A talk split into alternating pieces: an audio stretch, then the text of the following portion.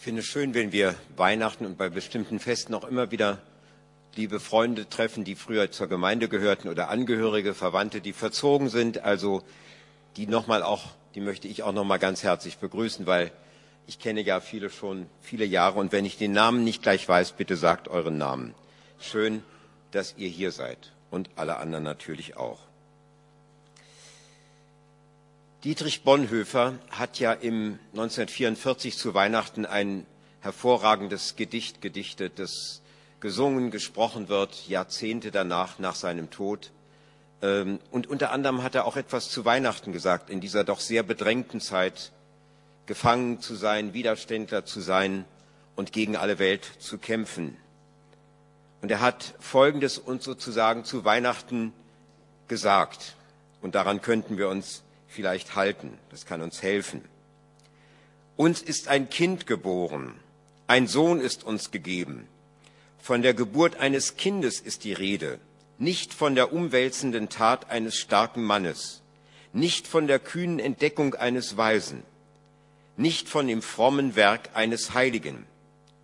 Wie zur Beschämung der gewaltigsten menschlichen Anstrengungen und Leistungen wird hier ein Kind in den Mittelpunkt der Weltgeschichte gestellt.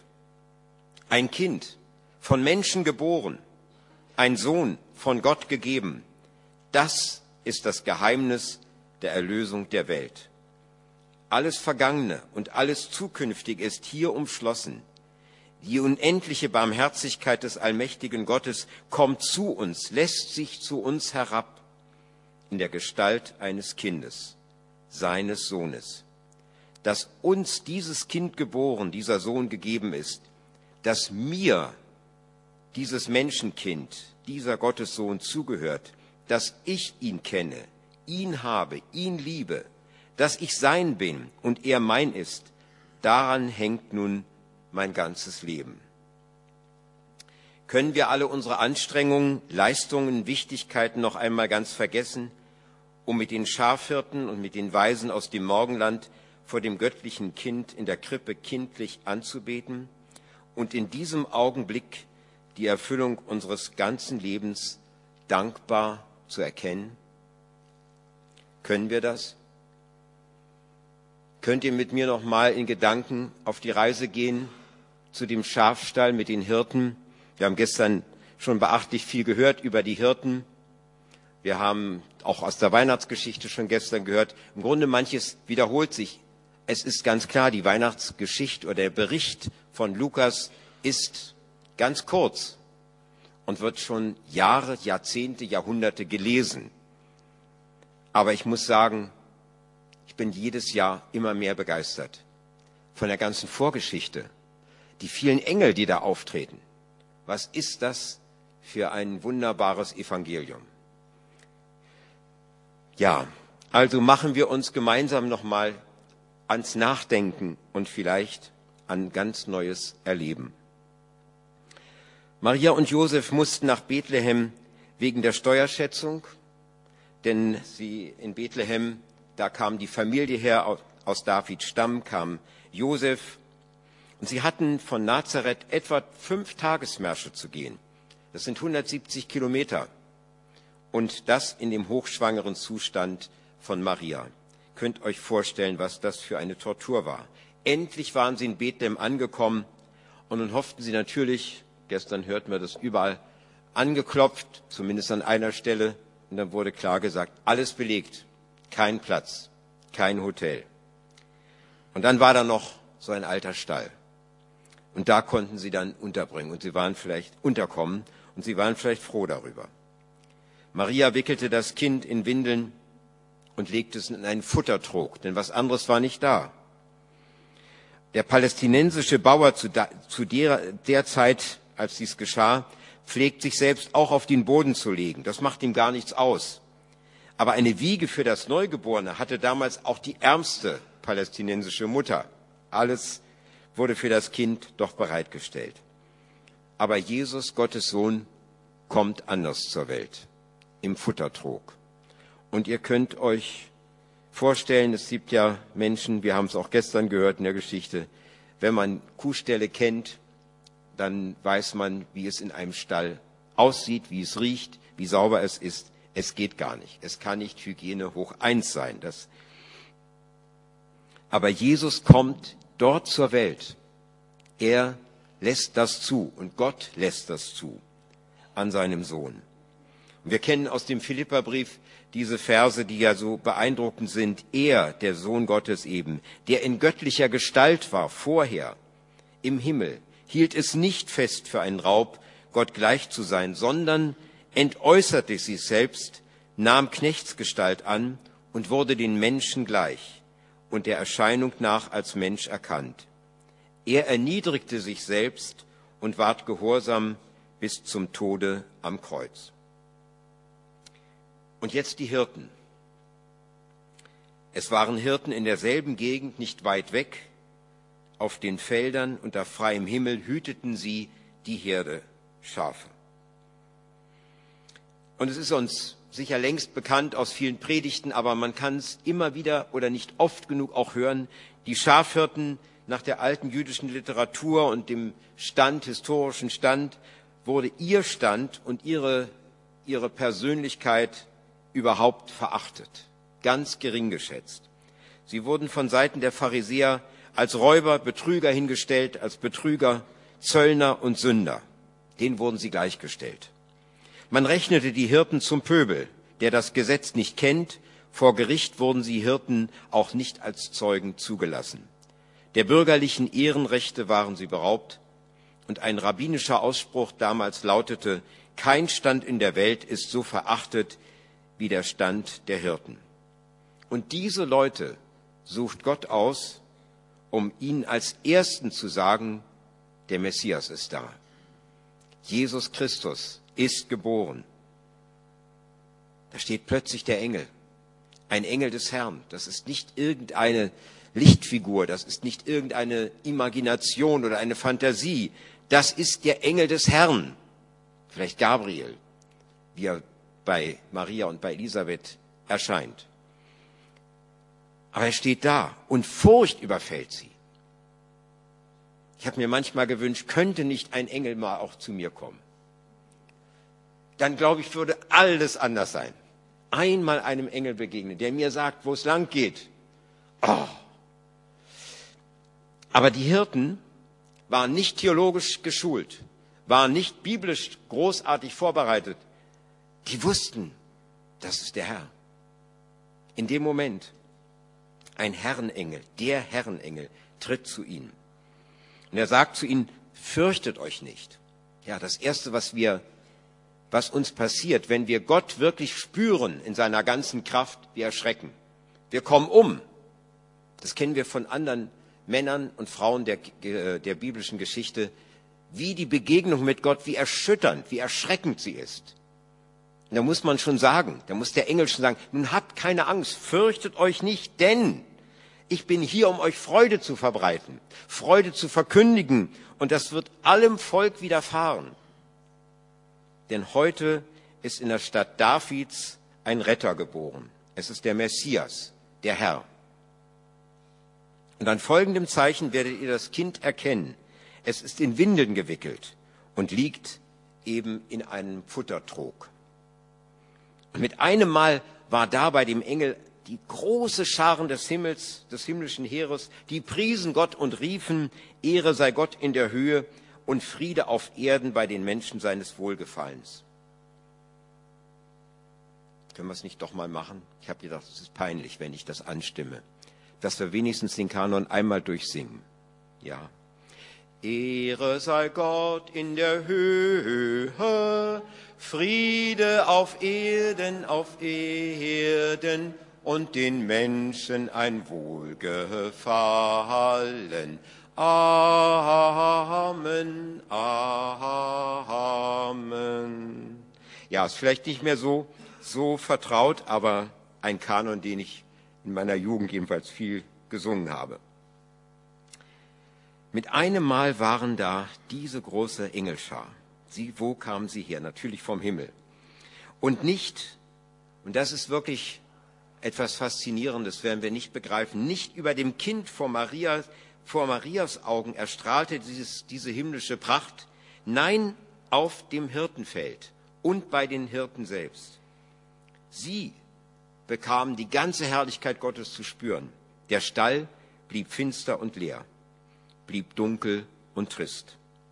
Draußen auf dem Feld, da war der Himmel los, da war der Himmel offen und die Herrlichkeit Gottes spürbar.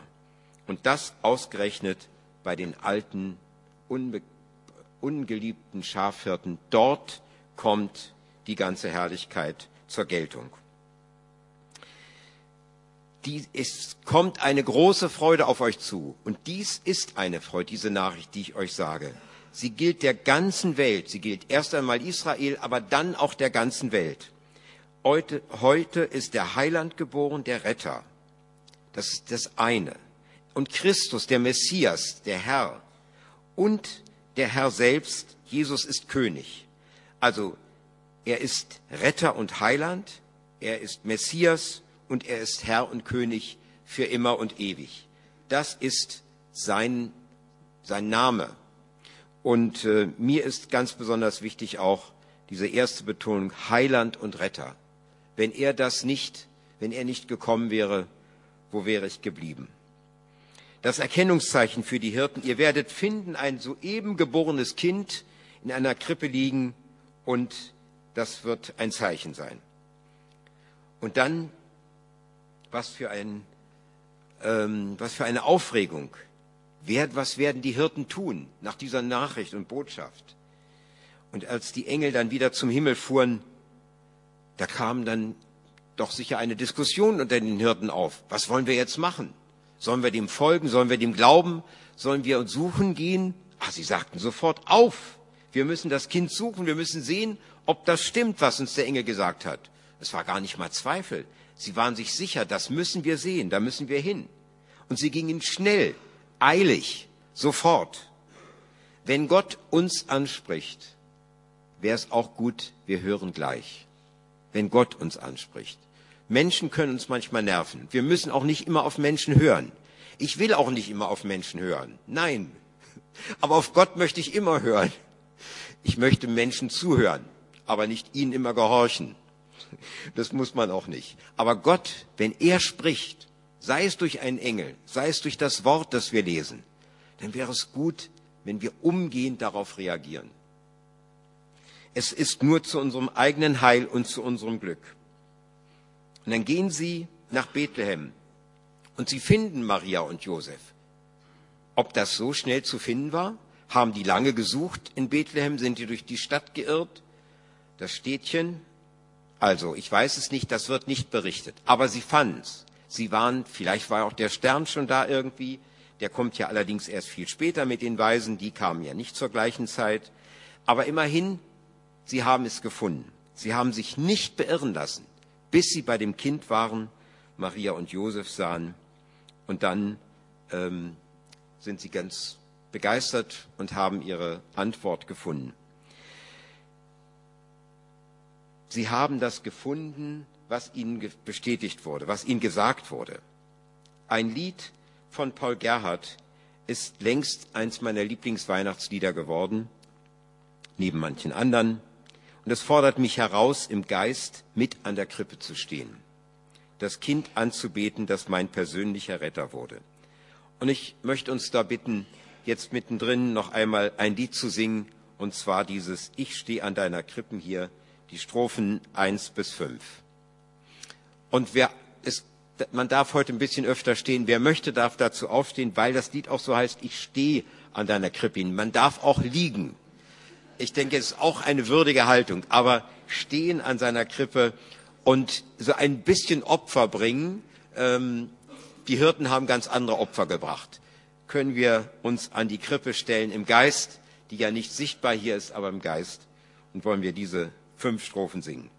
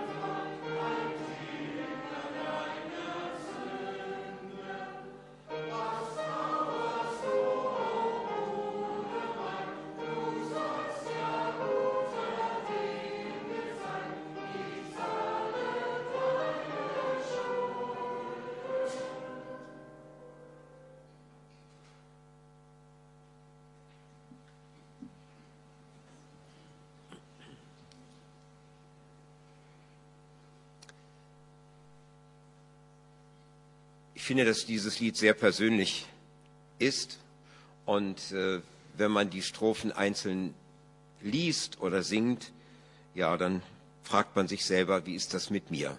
Kann ich das auch so wie Paul Gerhardt ausdrücken? Ich will dazu gleich etwas später noch etwas sagen. Aber noch zurück zur Geschichte. Es wird von den Hirten gar nicht viel von Emotionen gesprochen, aber sie überzeugen sich, es stimmt, was der Engel gesagt hat, ist wahr und jetzt ihre Reaktion ist ganz wichtig. Nachdem sie sich überzeugt haben, geben sie allen Leuten Zeugnis, erzählen sie allen Leuten, die sie treffen, was da passiert ist. Die sensationelle Nachricht, das Volk Israel wusste durch die Propheten, es kommt einer, es kommt der Messias. Messias. Das haben wir auch im ersten Lied gesungen. Es ist ein Ros entsprungen aus Jesaja, aus dem Propheten Micha, aus verschiedenen vielen prophetischen Aussagen wusste das Volk Israel, ja, er kommt. Und auch die einfachsten Leute, vielleicht auch die Hirten, wenn sie keine Theologen waren, haben sie doch gewusst, es wird einer kommen. Er wird unser Leben verändern. Vielleicht die Römer vertreiben. Man hat das sicher ein Stück vordergründig politisch auch gesehen, immer wieder mit Recht. Wer wünscht sich nicht frei zu sein von Besatzern, frei zu sein von Bedrückung und von Diktatur? Aber es war mehr. Der Messias war mehr. Und sie wussten es, es kommt einer. Und jetzt die Hirten, die ersten Missionare, rennen herum und sagen es allen, die sie treffen, hört mal, wisst ihr, er ist geboren, er ist da. Der Retter ist da. Der Retter ist da. Welche Begeisterung. Ich habe so ein bisschen nachgedacht äh, über die Geschichte. Man hört jetzt so viel von der Geburt und dann ist ja ungefähr 30 Jahre Pause. Dann hört man nichts mehr. Anfang 30 oder ich weiß nicht, wie alt war Jesus, als er öffentlich auftrat. Vorher war er ein Sohn seiner Eltern, ein Folgsamer. Einmal ist er ein bisschen ausgebrochen als Zwölfjähriger im Tempel, das wissen wir, wie er sich mit den Pharisäern und Schriftgelehrten schon so weise und klug unterhielt, dass seine Eltern völlig von den Socken waren, verwirrt waren, was unser Junge. An, ansonsten muss er wohl recht unauffällig gewesen sein und da gibt's keine Geschichten erst als er dann auftritt. Also die Hirten waren jetzt auch noch nicht die Missionare, die jetzt umzogen und wie die Apostel, die Apostel dann äh, den Auftrag hatten, das Evangelium in alle Welt zu verbreiten. Das kommt später. Hier ist der Anfang gesetzt. Aber dann, es, es war auch die Reaktion der Leute, war ernsthaft. Man hört keinen Spott. Von Maria heißt es, sie behielt alle diese Worte in ihrem Herzen und bewegte sie und hat sie sicher nie mehr vergessen. Und die Hirten kehrten wieder um, gingen wieder zur Arbeit. Ich hätte jetzt erst mal gesagt, drei Tage frei. Mensch, nach so einer Sensation, jetzt erhole ich mich erstmal. Mach eine Sabbatzeit, würden wir heute sagen, oder was auch immer. Die gingen wieder zurück. Ähm, ich würde auch sagen, die waren gefrustet. Was denn? Alles dunkel auf den, auf den Feldern. Wo sind die Engel? Wo sind die Heerscharen? nichts mehr da. Wieder nur Roboter, Roboter arbeiten, arbeiten und immerzu unter Last und Lust, äh, Lustlosigkeit zu leben. Nein, haben sie nicht gesagt, sondern sie kehrten um zu ihrem Alltag. Sie priesen und lobten Gott für alles, was sie gehört und gesehen hatten, so wie es ihnen gesagt worden war. Und es hatte sich so ereignet. Da waren die so erfüllt, priesen und lobten Gott. Und wenn wir aus jedem Gottesdienst so rausgehen würden, gar nicht mehr und nicht weniger, nicht mehr und nicht weniger, preisen und loben, Halleluja.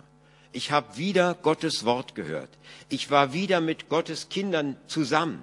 Ich war wieder im Hause des Herrn. Ich habe Sehnsucht, in das Haus des Herrn zu gehen. Immer wieder. Ich komme gerne her. Heute war ich schon zwei, fast zwei Stunden früher hier. Wenn man denn so einsam und allein durch dieses Haus geht, ist auch nicht so schön. Hab mich schon gefreut, dass noch ein paar Leute kommen. Aber es ist schön, in diesem Haus zu sein, dazu zu gehören, eine Gemeinde zu haben. Mann, ich bin nicht allein. Die Hirten waren auch nicht allein. Gott sei Dank war auch eine Gruppe, eine Gemeinschaft. Ja, wir, die wir jetzt so sinnbildlich an der Krippe gestanden haben, dieses Lied gesungen haben, was machen wir? Gehen wir auch zurück und sagen, naja, ein Feiertag haben wir noch, aber das ist ja auch kein sehr arbeitnehmerfreundliches Wochenende und Weihnachtsfest gewesen. So viel arbeiten, gleich geht's dann wieder los. Alles Frust. Nein, ich wünsche euch und mir, dass wir anders umkehren, zurückgehen in die Alltäglichkeit unseres Lebens und dass wir auch preisen, loben und rühmen. Und ich möchte an der Stelle doch eins sagen, es ist einfach 50 Jahre deines Lebens, sind die wichtig oder nicht so wichtig? Also, ich habe mich vor 50 Jahren in dieser Gemeinde bekehrt. Und ich muss doch so eine Hochzeit feiern, so eine goldene Hochzeit genannt, im Hause des Herrn. In dieser Gemeinde habe ich Jesus Christus gefunden und dann hieß es, was hinket ihr auf beiden Seiten? Aus dem Alten Testament werden wir die Aufforderung des Elia kennen. Was hinket ihr auf beiden Seiten? Entweder ist Baal Gott, dann geht ihm nach, oder Gott ist der richtige Gott, dann mir. Aber nicht auf beiden Seiten. Entscheide dich. Und das war klipp und klar. Ich wusste, das brannte mein Herz. Ich muss mich für eine Seite entscheiden. Jetzt hinke ich nur noch auf einer Seite, habe ich so gedacht. Denn Hinken ist so ein bisschen so ein Maßstab eines Christen, der nicht so ganz immer siegreich ist. Aber auf jeden Fall habe ich mich Gott sei Dank entscheiden können, weil er mich gezogen und gerufen hat. Und das kann ich sagen, so in, äh, wenn Gott in unser Leben tritt und uns aufruft und auffordert, und das kann auch heute so sein, wenn es jemanden geben sollte, der noch nicht so gepackt ist und ergriffen ist, dann rufe ich ihn wirklich von Herzen auf, komm und folge ihm nach, ab heute. Steh an der Krippe. Und wenn du an der Krippe stehst, dann wird auch eines Tages das Kreuz kommen. Steh auch am Kreuz Jesu Christi denn da brach mein Morgen mir an. An der Krippe stehe ich eigentlich im Nachhinein gerne. Aber als ich Jesus traf, da war er schon der ganze Herr, der erhöhte Herr, der Herr im Himmel, der mich anrief und sagte, komm, entscheide dich, für mich oder gegen mich. Es gab keine Frage. Ich bereue diese Entscheidung nicht. Nicht ein Tag meines Lebens hätte ich anders oder ohne ihn leben wollen. Und so wünsche ich euch das, egal wie alt ihr im Glauben seid, zehn Jahre, fünf Jahre, 20, 30, egal. Genießt das Leben in der Nachfolge. Es ist einmalig, unvergleichlich. Und angesichts der Fragen unserer Zeit, der großen Herausforderungen, wem sollten wir trauen? Wo sollten wir hingehen? Wer würde uns trösten? Wer gibt uns Mut? Jesus Christus hilft uns in dieser Zeit und er macht uns deutlich, wir sind für eine andere Zeit noch weiter bestimmt. Es geht weiter. Wir gehen mit Gott und mit Jesus Christus in eine ewige Zukunft.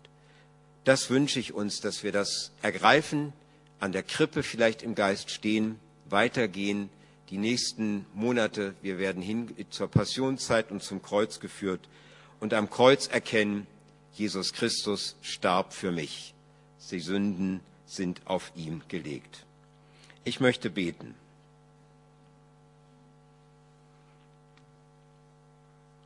Herr Jesus, Paul Gerhard drückt es so aus, du fragest nicht nach Lust der Welt, noch nach des Leibes Freuden. Du hast dich bei uns eingestellt, an unserer Stadt zu leiden, suchst meiner Seelen Herrlichkeit durch Elend und Armseligkeit. Das will ich dir nicht wehren. Herr, du hast dich über mich erbarmt und ich danke dir von ganzem Herzen dafür. Und es ist eine sehr persönliche Frage an dich, an dich, der du hier sitzt, an mich. Wie hältst du es mit dem Glauben? Folgst du Jesus nach und bleibst du bei ihm? Ich bitte dich, Herr, dass du uns bereit machst, uns alle, dich an die erste Stelle zu setzen, dir nachzufolgen. Und wenn wir so im Geist mit dir verbunden Weihnachten feiern, dass wir nicht einen Tag von dir weggehen und dass wir niemals bereuen, dass wir uns für dich entschieden haben. So segne du uns und lass uns Entscheidungen treffen, die für die Ewigkeit Bestand haben. Amen. Wir wollen zusammen noch einmal stehen, O du fröhliche, O du selige, als Schlusslied zu singen.